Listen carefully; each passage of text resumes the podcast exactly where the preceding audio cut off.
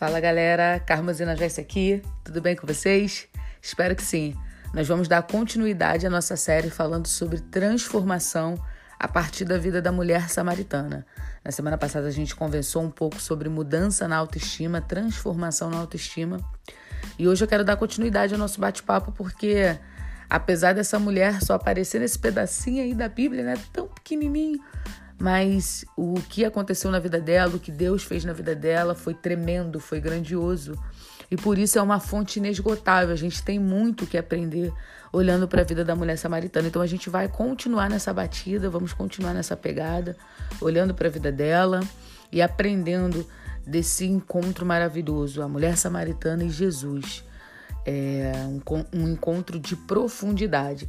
E como eu disse, está lá em João, capítulo 4, esse é, esse é um texto que não se repete nos demais evangelhos. Essa história só é relatada por João mesmo. Então a gente só encontra é, as informações que está ali, mas é praticamente o capítulo todo, então são informações muito preciosas.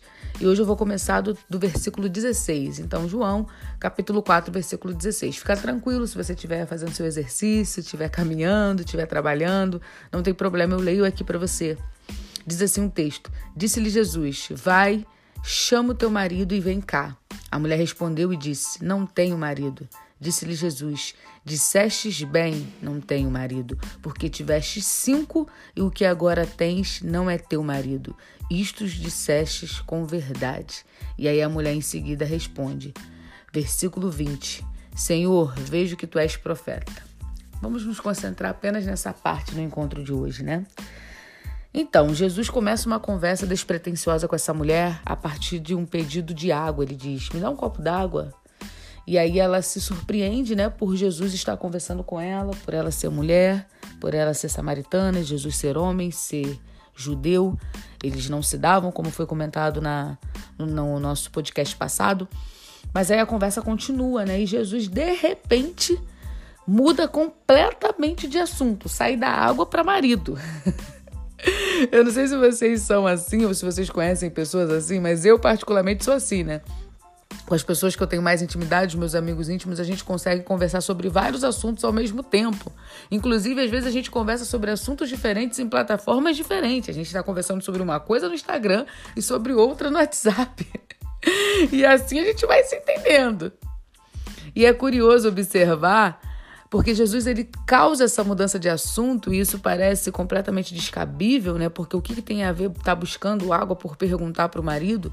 Mas na verdade, nessa mudança de assunto, ele toca numa ferida, numa área da vida dessa mulher que precisava de muita transformação e transformação rápida, porque ela já tinha tido vários relacionamentos e nenhum era legítimo, nenhum tinha sido verdadeiro, né?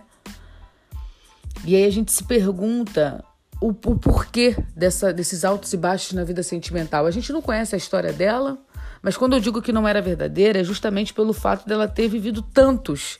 E com certeza ela não ficou viúva cinco vezes, né? Ela não se casou e ele morreu, se casou e se morreu. Provavelmente isso não aconteceu. A gente não tem muitos detalhes da história sentimental dessa mulher, mas a gente percebe pelo comentário que era conturbada. Tiveste cinco maridos e agora o que tem não é seu. Ou muito provavelmente era uma mulher que vivia em adultério. Isso até explica um pouco do porquê que ela decidiu buscar água na hora que o sol estava mais quente, né? Onde ela não encontrar com ninguém. Porque ela provavelmente era uma adúltera e os adúlteros eram rejeitados pela maioria das sociedades primitivas, como é rejeitado até hoje, né? O adultério ainda não é algo comum, não é algo aceito. Glória a Deus por isso, não é verdade? Você pode dar um amém aí? Mas essa mulher, nesse contexto, é confrontada pela fala de Jesus no momento em que ele muda de assunto e entra de sola na vida sentimental dela. E aí eu quero falar sobre a segunda transformação que eu percebo nesse encontro: a transformação em esconder coisas ocultas que não são de Deus. Essa mulher foi transformada a revelar toda a sujeira que tinha por detrás da vida dela. Tudo aquilo que não era ok, tudo aquilo que não agradava ao Senhor, tudo aquilo que não era da maneira que deveria ser. Através de uma pergunta de Jesus, ela simplesmente não consegue mentir. Jesus diz: Vai, chama o teu marido e vem cá. E ela responde: Eu não tenho marido. ela já desmonta. Ela poderia ter mantido uma farsa, né? Ela poderia ter dito: ah, ele não tá em casa, ah, ele tá trabalhando, ah, ele não vai poder vir, mas imediatamente ela se abre, ela diz: eu não tenho marido. E aí Jesus diz: Você disse bem, você realmente não tem, porque você já teve cinco e o que tem agora não é seu. E, e, é interessante que Jesus diz assim: O que tens agora não é seu. Ou seja, tinha alguma coisa, só não era legítima. Mas quando nós nos encontramos com Jesus, quando a gente sai para buscar água e encontra a fonte, imediatamente o que não é legítimo vem à tona. Não tem como manter coisas ocultas do Deus onipresente, onisciente e onipotente. Ele sabe de todas as coisas, ele pode todas as coisas, ele conhece todas as coisas, ele está em todos os lugares. Não há possibilidade de, na minha e na sua vida, a gente ter um encontro genuíno com Jesus e continuar escondendo coisas que não são legítimas, coisas que não deveriam ser nossa e que a gente continua carregando ao longo da nossa caminhada. Esse marido não era dessa mulher. E mesmo assim ela mantinha um relacionamento com ele, mas ao ser confrontada por Jesus, ela reconhece o que não era dela. E quantas vezes na nossa jornada a gente traz, a gente carrega, a gente empurra com a barriga coisas que não são nossas, mas o encontro com Jesus precisa me transformar e te transformar a abrir mão do que não é legítimo na nossa vida.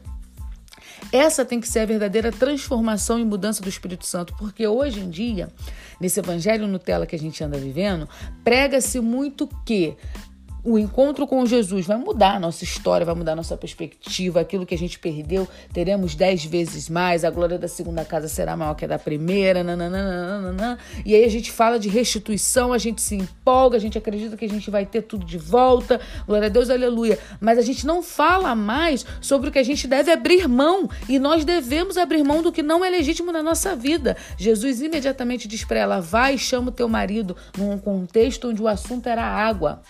O assunto era as necessidades básicas, o assunto era o poço. Mas mesmo que o assunto seja outro, Jesus não deixa a gente continuar na caminhada carregando coisas que não nos pertencem. E essa é a segunda transformação que eu vejo nesse diálogo dessa mulher com Jesus.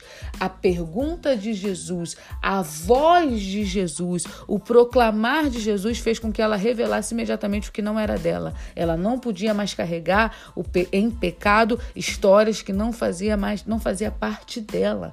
E isso me empolga, isso me deixa impactada, porque quantas vezes a gente começa a caminhar com Jesus cheio de bagagens que não são nossas, são bagagens do passado, são bagagens da nossa natureza pecaminosa, são bagagens da nossa carne. E a gente começa a caminhar com Jesus e a gente quer correr, a gente quer voar, a gente quer fazer coisas grandes nele, mas a gente não quer largar aquilo que não nos pertence.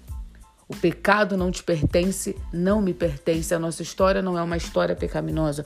Nós somos de Jesus e eis que tudo se fez novo conforme a palavra diz. Depois do novo nascimento, o velho homem ele precisa morrer e morrer genuinamente todos os dias para que nasça uma nova criatura. E o encontro com Jesus precisa realizar essa transformação.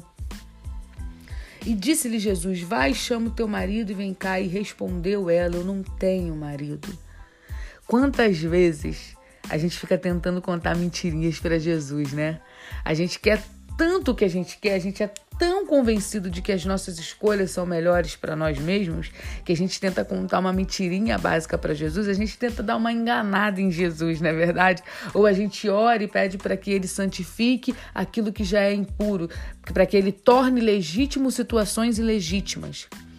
Quantas vezes vejo pessoas que constroem uma casa, constroem um casamento com a separação do outro, com a traição do outro e não tem como é, construir algo em cima de escombros. Não. Precisa limpar o terreno, torná-lo plano, para aí lançar os fundamentos e fazer uma nova construção. Não tem como reconstruir em cima de escombros, em cima de coisas quebradas, em coisas caídas. Não. Tem hora que tem que parar tudo, zerar tudo e começar do zero. E é essa transformação que Jesus traz nesse encontro, nesse diálogo para essa mulher. Vai, chama o teu marido e ela imediatamente abre a alma, rasga a alma e diz: Eu não tenho marido. Aquele que está lá não é meu.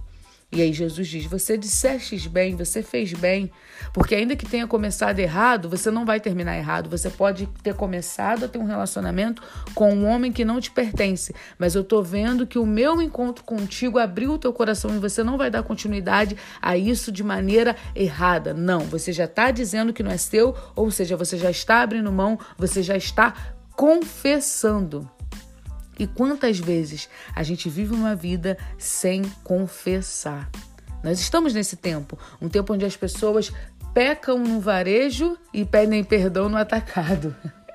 Mas não, Jesus quer transformar a nossa alma, transformar o nosso interior e nos mostrar que aquilo que não nos pertence não podemos mais carregar. Se não é nosso, devemos deixar para trás. Se não é legítimo, devemos deixar para trás. Se não é, é abençoador, devemos deixar para trás. Se não agrada a Jesus, devemos deixar para trás. Se não é bíblico, é hora de deixar para trás. Com certeza essa mulher tinha algum tipo de carência emocional. Isso é uma realidade. Cinco maridos, cinco relacionamentos, já estando no sexto. Com certeza existia um buraco ali que ela queria preencher com homens, com maridos, com relacionamentos. Mas no momento que ela encontra Jesus, ela já revela o que estava no interior da alma dela, porque ela passa, começa a entender, aqui ela começa um processo de entender que quem preencheria o vazio que ela tinha não seria os cinco, seis maridos, mas seria o próprio Cristo, que faria do interior dela brotar eh, a água como uma fonte inesgotável de águas vivas. Tanto que em seguida ela diz assim: Eu vejo que tu és profeta. Eu entendi que tu és profeta. O fato dela revelar o que estava em oculto, o pecado que estava em oculto, a sujeira por detrás da vida dela, o fato dela revelar aquilo que não agradava ao Senhor, imediatamente fez com que os olhos dela fossem abertos e ela enxergasse o profeta Jesus. Tanto que Jesus só fala para essa mulher até o dado momento que ele era o Cristo, o Filho do Deus vivo, foi tanta mudança e foi uma mudança tão profunda que a mulher se revelou para Jesus e Jesus automaticamente se revela para ela. Entenda uma coisa.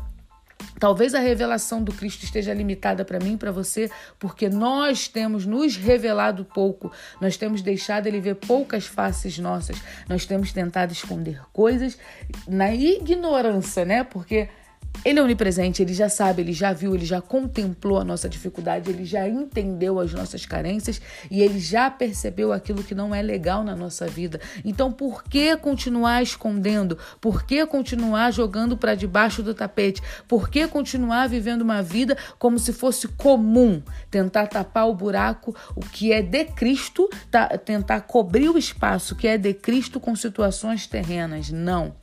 Não tem como a gente permanecer na nossa caminhada agindo assim. A mulher samaritana já diz logo: Eu não tenho marido, porque ela estava diante do Deus vivo e a mente dela começa a perceber isso, os olhos dela começam a ser abertos e ela já entende que não havia como manter uma mentira diante de Jesus, porque a glória de, Je de Jesus revela quem nós somos. A glória de Jesus nos deixa nu, despidos. Eu lembro logo de Isaías, que ao ver a glória de Jesus diz: Ai de mim, que habito num povo de lábios impuros e tenho os lábios impuros. Ao olhar a glória de Cristo, Isaías falou: Ai de mim. Aí o pecado já não estava mais no povo, o, o pecado já não estava mais em Israel. Ele percebe o pecado que estava nele. E é essa transformação que a palavra de Deus precisa trazer na minha e na sua vida. No momento que a gente contempla a, a, a face de Cristo, oh meu Deus. No momento que a gente contempla a face de Cristo, precisa ser revelado em nós aquilo que não o agrada. O oculto e o escondido precisa ser revelado. E o pecado que habita em nós, a distorção da nossa vida, precisa vir à tona para que haja perdão, para que haja transformação. Jesus diz, diz para essa mulher: vai e chama teu marido, e ela imediatamente diz: Eu não tenho marido. Se Jesus está te catucando, tocando em alguma situação sua que não é ok, que não é correta, que não é de acordo com a Bíblia, não tente esconder mais, não o impeça de tocar, não o empurre para fora, não. Deixa ele trazer essa transformação, deixa ele tocar nas feridas, porque quando ele toca nas feridas é para sarar. Deixa ele mexer naquilo que não tá legal, deixa ele realizar essa transformação. Seja sincero com Jesus. Eu não tenho marido. Ele vai te responder: é, você fez bem, porque isso realmente não é teu, isso não te pertence. E aí começa a transformação genuína de dentro para fora. Espero que esse podcast tenha feito sentido para você e eu quero fazer uma rápida oração. Pai, abençoe esse ouvinte que possa ser esse tempo aí de transformação de dentro para fora. Que assim como aquela mulher samaritana foi tão impactada pela sua glória e por quem tu és, que seja assim na vida dessa pessoa que está escutando esse podcast agora e também na minha vida. Se tem alguma coisa ilegítima, alguma coisa que não nos pertence, alguma coisa que desagrada o teu espírito, Traz logo, Senhor, revela logo, joga a luz nisso, para que nós não andemos em trevas, para que a gente tenha libertação, para que as coisas da nossa vida sejam acertadas e para que o teu nome continue sendo glorificado. Essa é a nossa oração em pedido no nome de Jesus que vive e reina para tudo sempre. Amém e amém. Espero que esse podcast tenha feito sentido para você, espero que tenha aberto a sua mente, promovido uma verdadeira metamorfose e se te abençoou, compartilhe esse conteúdo com alguém. Um beijo e até semana que vem. Tchau, tchau.